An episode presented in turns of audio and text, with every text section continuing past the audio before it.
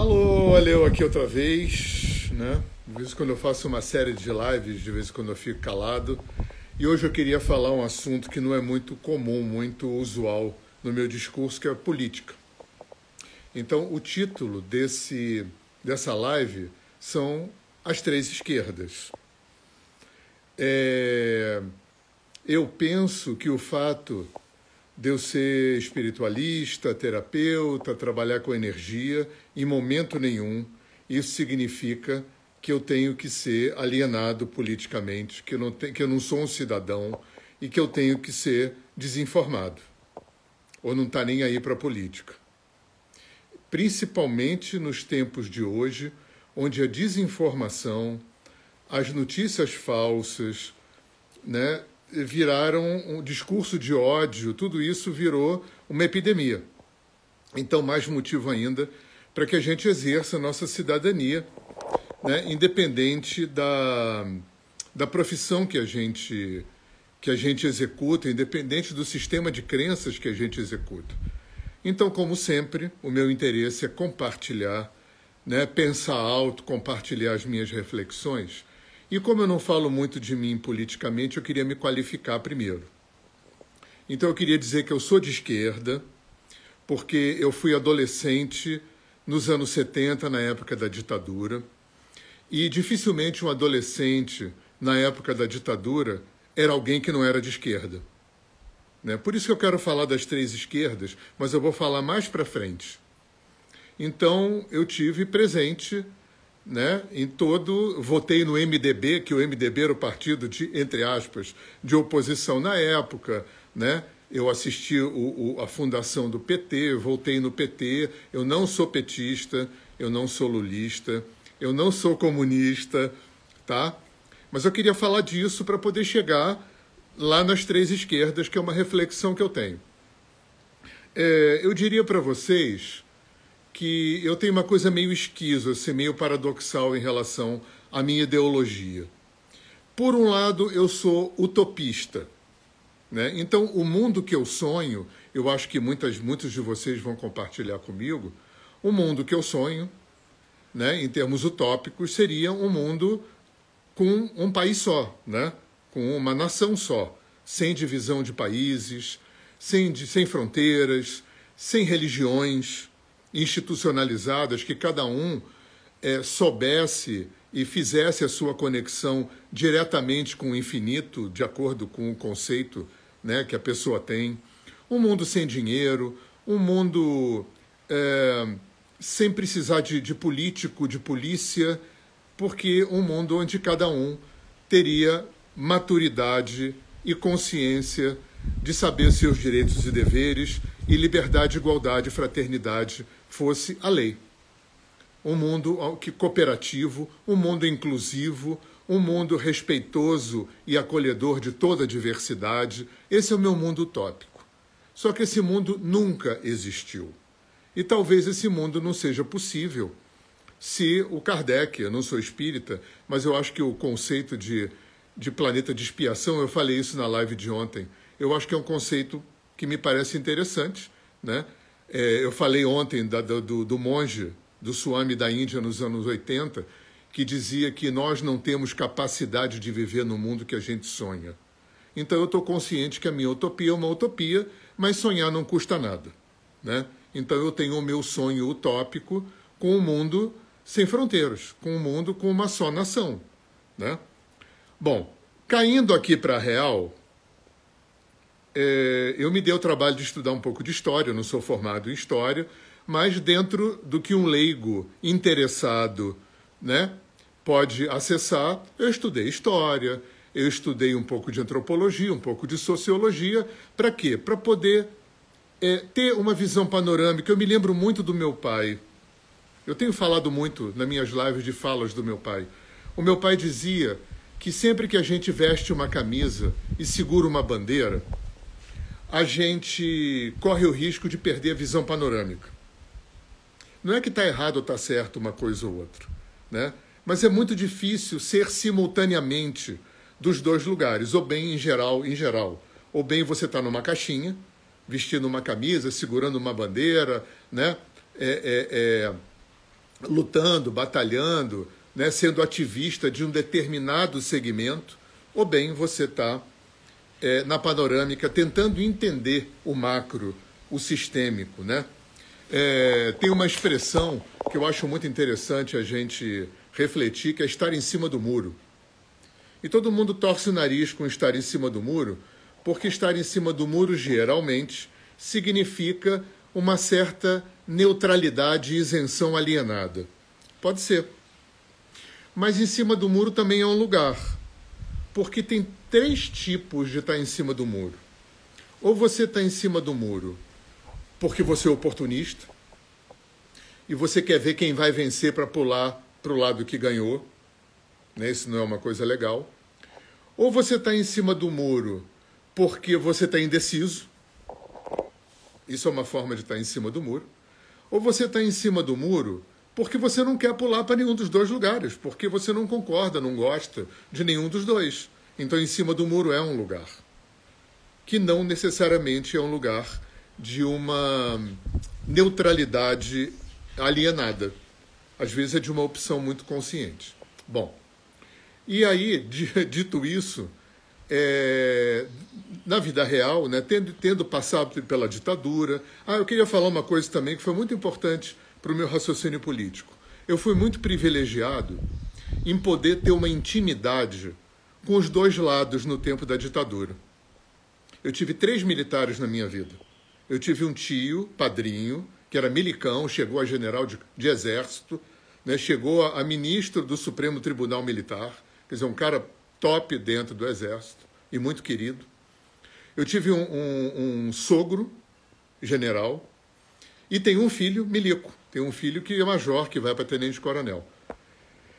Esses, esse meu sogro e meu tio foram pessoas que tiveram uma, uma inserção, cada um no seu nível, não uma inserção de primeiro escalão, mas uma inserção de segundo escalão ali, né, no processo do golpe, da ditadura e tal. Então eu conheço bem a psicologia do militar, eu conheço bem o pensamento político do militar. Por outro lado, eu tive amigos na luta armada. Quando eu era bem adolescente, eu tive um grande amigo cuja irmã é do MR8. Inclusive eu, meio ingenuamente, distribuía no colégio panfletos subversivos do MR8, eh, corria um risco bizarro na minha ingenuidade né, própria da idade, 14, 15 anos. Depois eu fui sócio de uma pessoa que não militou na luta armada, mas militou, foi preso, torturado e exilado. Então eu conheço muito bem, os, conheci os dois lados, a intimidade dos dois lados do processo da ditadura militar, tanto dos militares quanto da resistência. Então, isso me deu uma perspectiva bacana para poder é, é, chegar com o pensamento que eu cheguei hoje. Né? Então, eu estava falando para quem chegou, é, o papo hoje é de política, né? eu vou falar sobre as três esquerdas, mas eu estou me qualificando aqui. Né?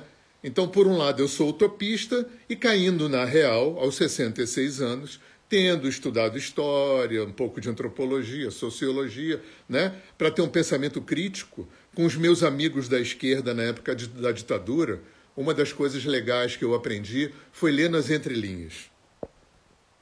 Subtextos, isso foi muito importante. É, então, hoje, até o presente momento, eu me considero social-democrata, centro-esquerda. Né? Para mim, o regime talvez mais saudável para esse planeta de expiação, né, para esse mundo como a gente vive, né, no nível evolutivo do ser humano, para mim, um sistema parlamentarista, onde houvesse centro-direita e centro-esquerda, sem extremas, talvez fosse um sistema legal. Né? Eu gosto muito da forma como acontece nos países nórdicos, como acontece no Canadá, como acontece hoje em Portugal, como já aconteceu episodicamente na Inglaterra, na França, quando foi social-democrata. Então, eu acho que a social-democracia, esse centro-esquerda, né, que é uma espécie de capitalismo socialista democrata, talvez seja o regime mais justo e mais adequado para o nosso nível evolutivo. Né? um sistema que luta por é, condições é, iguais para todo mundo, né, que luta pela diminuição da, dos, dos gaps socioeconômicos, né, onde as pessoas têm saúde e, e educação disponibilizada de uma forma tranquila, né, onde essas diferenças da diversidade sociocultural, política econômica são minimizadas. Né, justiça social. Então, eu acho que esse, para mim, é um sistema legal. Né, a social-democracia, que no Brasil é muito interessante porque é, o partido que tem esse nome, o Partido Social Democrata Brasileiro, é o único que não é. É o único? Não, não é. Né? O PSDB é um MDB com outro nome, né? Porque é um centrão disfarçado, nem tão disfarçado assim. Agora, quer ver coisa interessante? Só para a gente começar também a desconstruir essa, esse mito do comunismo, né? Nunca teve perigo comunista no Brasil. O Partido Comunista sempre foi pífio, né? nunca ofereceu perigo nenhum. E o Jango e o Brizola não eram comunistas, o Jango e o Brizola eram trabalhistas, e o trabalhismo é um, um braço da social-democracia, da centro-esquerda. O PT não é comunista, o PT é social-democrata, é um partido de centro-esquerda. Né? Vamos estudar, gente, vamos ler. Né? Vamos ler. Você já leu o, o, o Manifesto Comunista, do Marx e do Engels? Devia ler. Agora, para a gente entender o, a história do, do, da esquerda no Brasil, do comunismo, do socialismo, é preciso estudar história. Porque é, é, é muito difícil você entender é, é, a eclosão da, da, da, esquerda, do marxismo, enfim, do comunismo, do socialismo, sem, é, é sem, sem contextualizar. Vai ver como é que era a Rússia antes do, do, da Revolução, como é que era a Rússia czarista. Vai ver como é que era a China dos mandarins. Pergunta para se algum cubano quer que volte no tempo do Fulgêncio Batista. Ninguém. Aí você vai me dizer assim: ah, mas e o pessoal que foge de Cuba? O, a grande maioria do pessoal que fugiu de Cuba era o pessoal que levava alguma vantagem no sistema do Fulgêncio Batista. Era a burguesia cubana. Essa foi a maioria do pessoal que fugiu, que hoje mora na Flórida, que é a classe média subclasse média ou sub-rico da Flórida. Pergunta para um chinês ou para um russo, né, que, que ainda tem os ecos dos mandarins e dos quizares se eles queriam voltar para lá. Agora, foi uma merda na Rússia? Foi. Foi. Vai, vai ver o tombo que o, que o, o Stalin deu no, no Trotsky. O Stalin, que era um psicopata, igual Hitler. Vai ver a China. Foi bom? Foi bom e foi ruim. Em Cuba foi bom e foi ruim. Vai estudar para saber por quê que em Cuba é assim, sub, subdesenvolvido. Onde é que estão as raízes disso? Será que não tem a ver com o boicote que os Estados Unidos e parte da Europa fazem com Cuba? Pode ser que sim. É, é, o cara da Coreia do Norte é um psicopata? É, ele, o pai, o avô também eram. Tudo tem duas faces. Por isso que é, quando a gente veste, como dizia meu pai, quando a gente, a gente veste uma camisa e segura uma bandeira, a gente corre o perigo de perder o olhar panorâmico e entender, a coisa mais importante é entender o processo. Aqui na vida humana, tudo vai ser bom e ruim.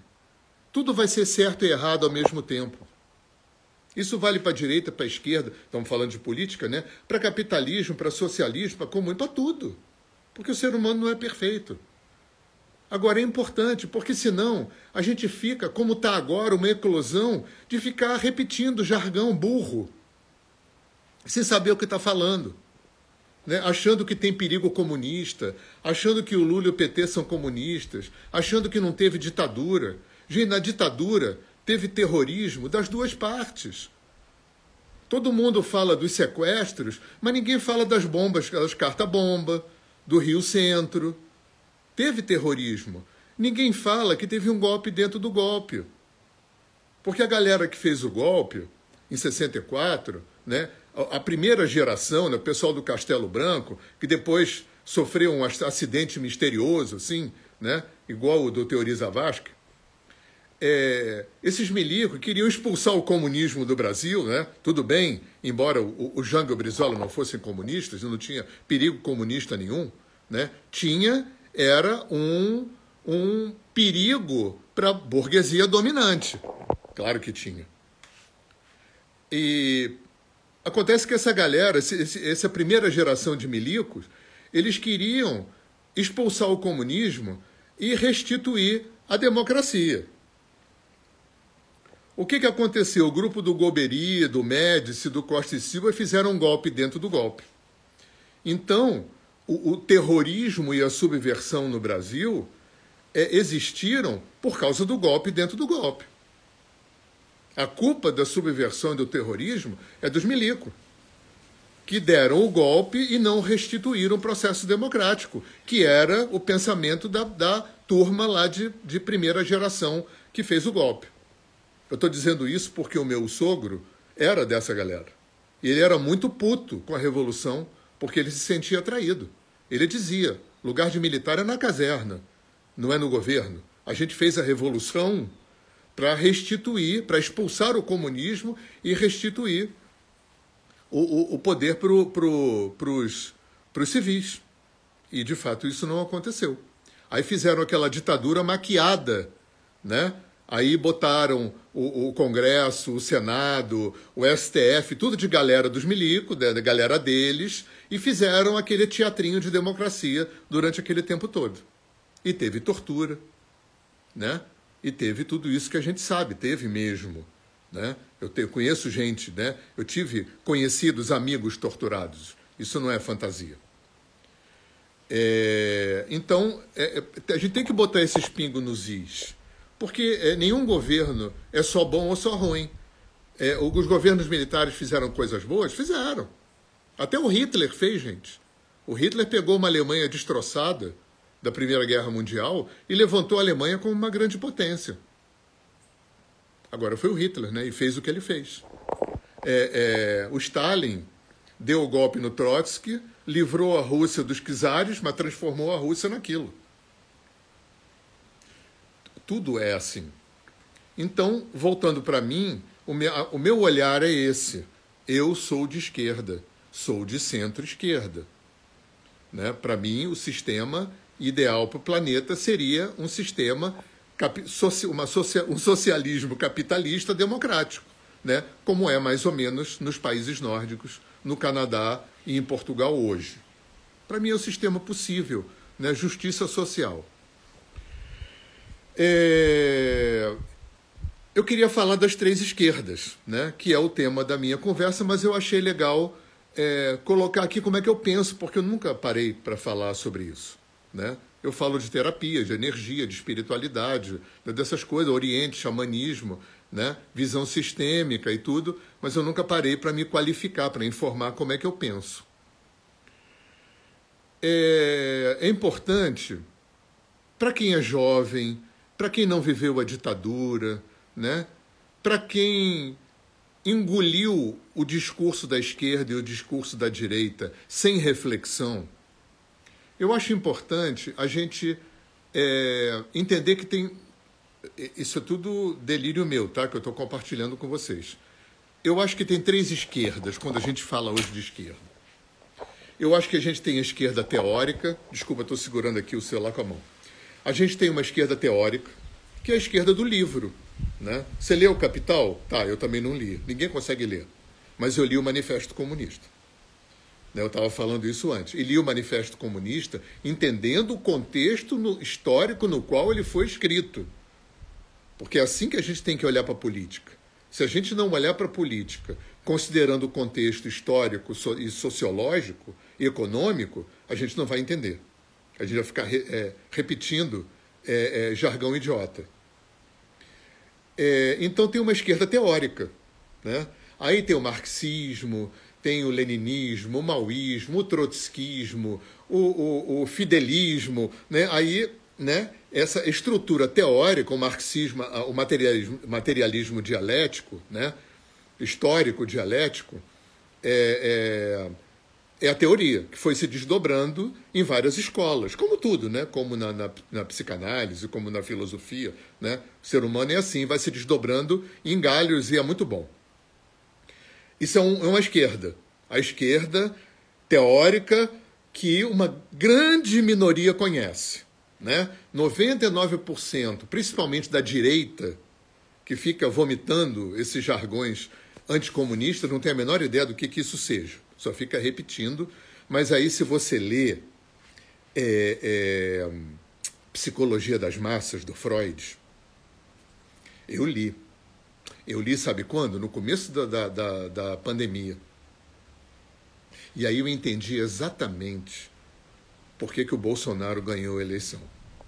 Vai ler Psicologia das Massas e depois vai ler é, Psicologia das Massas do Fascismo, do Reich.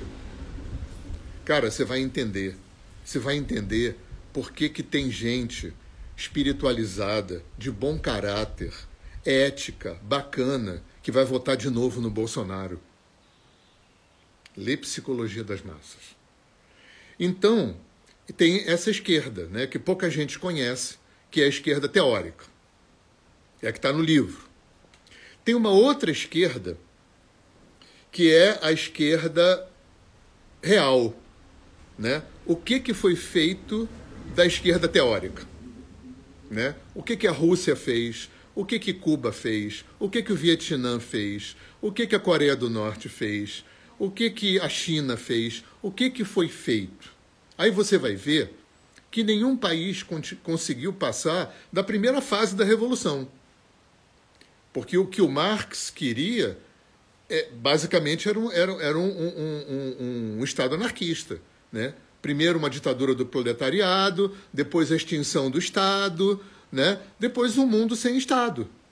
Olha que ser humano avançado. Para mim, Jesus e Marx falavam a mesma coisa, só que um era ateu, o outro não era.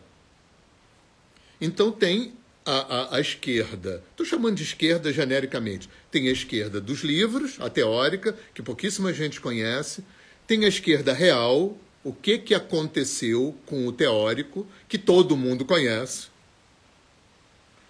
e tem a esquerda simbólica. Então é legal a gente entender o simbólico, principalmente para quem está ligado né, no aspecto psicológico, energético, essa coisa toda. É, o aspecto simbólico é muito interessante, que ele cria é, duas realidades. Isso acontece com gente também, e na arte também.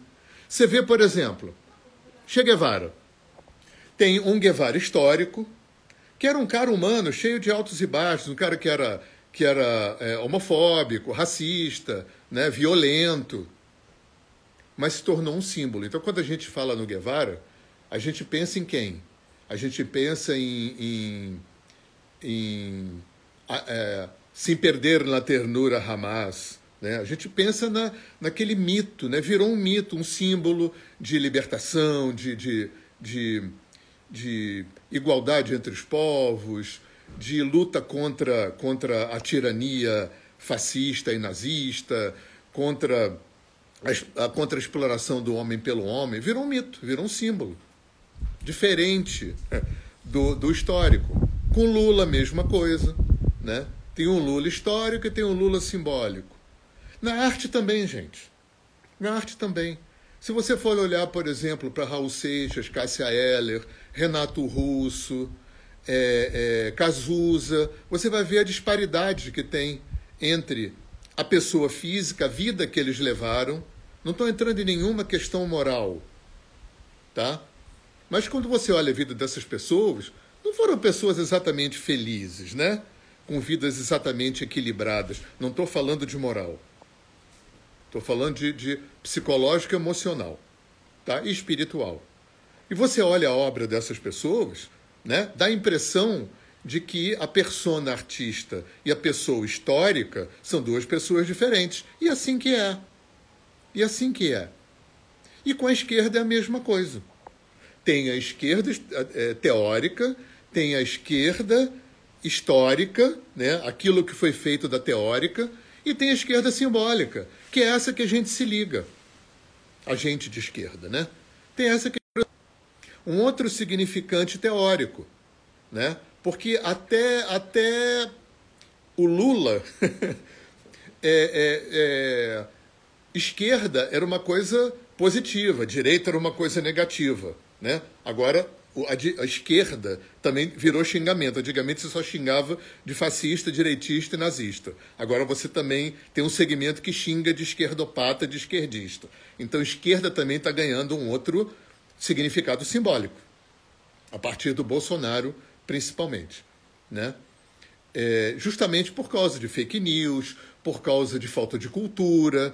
Né? Você vê que a esquerda é muito mais culta que a direita. Pega o pessoal da arte, da psicologia, da história, das universidades, da literatura, da filosofia.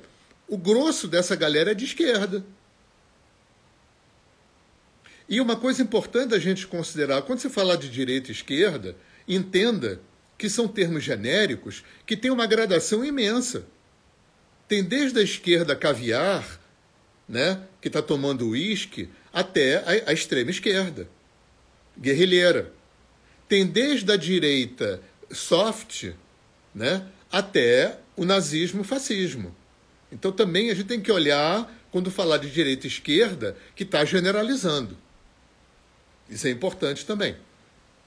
Então, a esquerda, o aspecto simbólico da esquerda, como é que ficou no imaginário coletivo? Quando você fala de esquerda, o que, que a gente lembra automaticamente? Né? Quando fala de Guevara, a gente lembra de, de né, hasta la vitória sempre, sem perder a ternura Hamas. Não lembra do, do Guevara violento, racista e homofóbico, obviamente. Quando a gente fala de esquerda, a gente lembra de quê? De é, ecologia, de luta contra o racismo, luta contra a homofobia, contra a transfobia, contra a misoginia, contra o machismo defesa da natureza, defesa do, dos povos da floresta, é, defesa do, do, dos pobres, inclusão social, respeito pela diversidade, contra a censura, contra a tortura. É isso que a gente pensa quando pensa em esquerda. Não esse significante novo agora pós-Bolsonaro, né? Quando a gente pensa em direita, a gente pensa em quê? A gente pensa em machismo, homofobia, destruição da natureza, em Hitler, em fascismo, em nazismo, em tortura, em censura, em misoginia, em homofobia e transfobia, em racismo. Isso é que está no imaginário coletivo. Eu não estou fazendo julgamento de valor.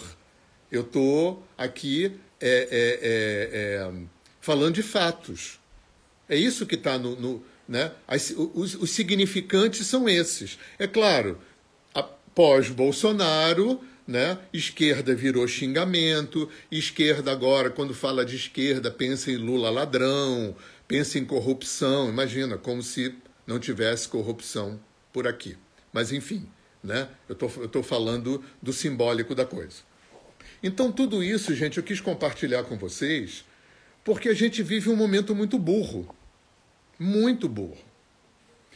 E, novamente, eu vou sugerir: leiam Psicologia das Massas do Freud, leiam Psicologia das Massas do Fascismo do Reich, vai ler As Veias Abertas da América Latina do Galeano, vai ler Brasil Construtor de Ruínas da Eliane Brum, tá? Vamos ler a Eliane Brum, o Galeano, o, o, o, Leonardo Sakamoto, são pessoas de esquerda que têm um olhar, com um olhar crítico para a esquerda. Se você for ler Brasil Construtor de Ruínas, da, da Eliane Brum, que é uma puta é, jornalista, historiadora, você vai ver, o livro dela pega o período desde a primeira campanha do Lula até a eleição do Bolsonaro. E ela é de esquerda e com um olhar muito crítico para a esquerda. A Eliane Brum foi, foi, foi, foi morar em Altamira porque ela ficou muito revoltada com, com o projeto da usina de Belo Monte, que foi uma das maiores cagadas que o PT fez no governo da, da Dilma. O PT fez muita cagada, gente. A questão é que a gente precisa acordar para o seguinte: também, né? Não foi o PT que inventou corrupção. Né? Para mim, o grande pecado do PT, né? eu votei no PT desde a fundação do PT. Desde a fundação do PT. E eu parei de votar, eu parei de votar na segunda eleição que o Lula, na reeleição do Lula. Foi a última vez que eu votei. Eu fiz um voto de não votar. Porque eu fiquei é, é, é, desiludido e eu achei que eu contribuía com o coletivo, com o meu trabalho, com muita coisa além de voto. Com as minhas músicas, com os meus textos, com os meus livros, com os meus vídeos. Eu estava aí contribuindo muito mais do que com o meu voto. Eu passei vo vo voltar a votar para votar contra o Bolsonaro. Eu rompi o meu voto aí. Então é, é muito importante a gente entender o seguinte: é, se tudo que o PT fez de errado e de ruim nos quatro governos tivesse sido feito pelo PSDB ou pelo PMDB, ninguém tinha falado nada. Como não falaram nunca. Vocês já esqueceram? Tem memória curta? O governo do Sarney foi muito mais corrupto. O governo do Collor teria sido muito mais corrupto do que qualquer governo na história, se ele não tivesse sido impeachado. Só que o povo tem memória curta e tem uma coisa muito pior. Não é papo de comuna, não. Existe. Pô, você minimamente informado, você sabe que tem um movimento capitaneado pelos Estados Unidos para implodir e explodir qualquer tentativa de esquerda no mundo. O, o, o Maduro é um ditador? É. O, o, o Chaves era? Era. Agora, vai estudar história moderna, vai conhecer o um mínimo de política econômica para você saber os bastidores movidos pelos Estados Unidos que tem por trás da história da Venezuela, que tem por trás de Cuba. Então, gente, a gente tem que olhar para a política com aquele, igual aquele papo do meu pai. Toda vez que você veste uma camisa ou segura uma bandeira, que é o que, está, é, o, que se, é, é o mais fácil de fazer né? Arrumar uma caixinha, um clubinho para entrar. Porque dá trabalho ter visão panorâmica. Dá trabalho estudar a história. Dá trabalho refletir e procurar entender o sistêmico do movimento. Vai ter certo errado, bom e ruim, bem e mal em tudo. Em tudo. Na direita, na esquerda, no capitalismo, no comunismo. Está cheio de certo e errado. Agora a gente tem que entender onde é que está o certo e o errado. Para não ficar burramente sendo uma máquina de repetir jargão. Luladrão, luladrão, gente. Né? E o escândalo da saúde, o escândalo do, da educação, da Codevasf, né? Do Queiroz, dos cheques, das rachadinhas. Continua tudo, gente. Continua tudo. Eu não sou um adepto da teoria da conspiração. Agora, não precisa ser para entender que quem manda no mundo são os grandes bancos e as grandes corporações transnacionais. O resto é títere, é marionete disso aí. Isso não é teoria da conspiração, isso é fato. Quem manda no mundo é o poder econômico. E o poder econômico está na mão de quem? Dos grandes bancos e das grandes corporações transnacionais. É isso que quem manda no mundo. Quem manda no Brasil é o Centrão. Porque o Centrão é um, um, espelho micro desse poder é, é, mundial. Quem que é o Centrão? O agronegócio, os industriais, os latifundiários. São o, o, é o microcosmo desse macrocosmo que manda no planeta. Por isso que Lula, Bolsonaro, direita e esquerda, vai ter sempre que jogar o jogo do Centrão. Porque o Centrão é a expressão do sistema que, que, é, é, é, que manda no planeta. Então vamos olhar para isso. Vamos olhar para isso. Dar umas pausas aqui, porque a minha internet é meio capenga. Então, quem é o menos pior dentro desse quadro? Né? Eu não estou fazendo aqui propaganda do Lula, não. Eu vou votar no Lula, tá? Porque para mim é o menos pior. Né? Eu vou até confessar um segredo para vocês. Se dependesse de mim, até ganhava o Ciro porque eu acho que o Ciro é coroné e tal, bababá, mas ele ia dar uma distensionada nessa, nessa, nesse excesso de polarização que a gente está vivendo.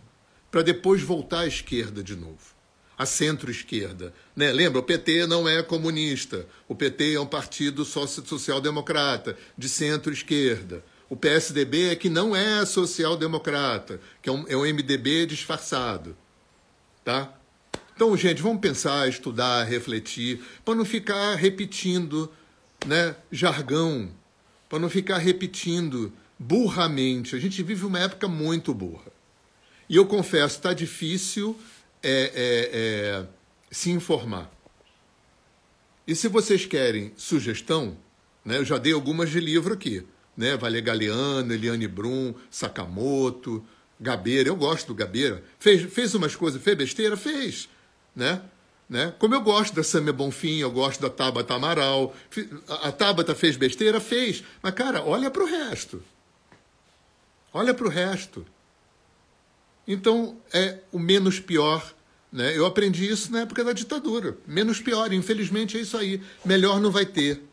Não vai ter ninguém que vai peitar. Eu acho que a grande, a grande lição que o Lula trouxe, para mim, foi deixar bem claro que, que uma pessoa não vai resolver. Que o sistema é mais poderoso que uma pessoa. Para mim, foi a grande lição que o, o, o, o Lula trouxe né, para a gente acabar com esse culto à personalidade, né, que estão fazendo com o Bolsonaro, que fazem com o Lula também. Né, essa coisa. Né, infelizmente, o nosso sistema é presidencialista. E para mim, sistema presidencialista, gente, é uma espécie de saudade do rei. Para mim, sistema presidencialista é saudade do imperador. Né?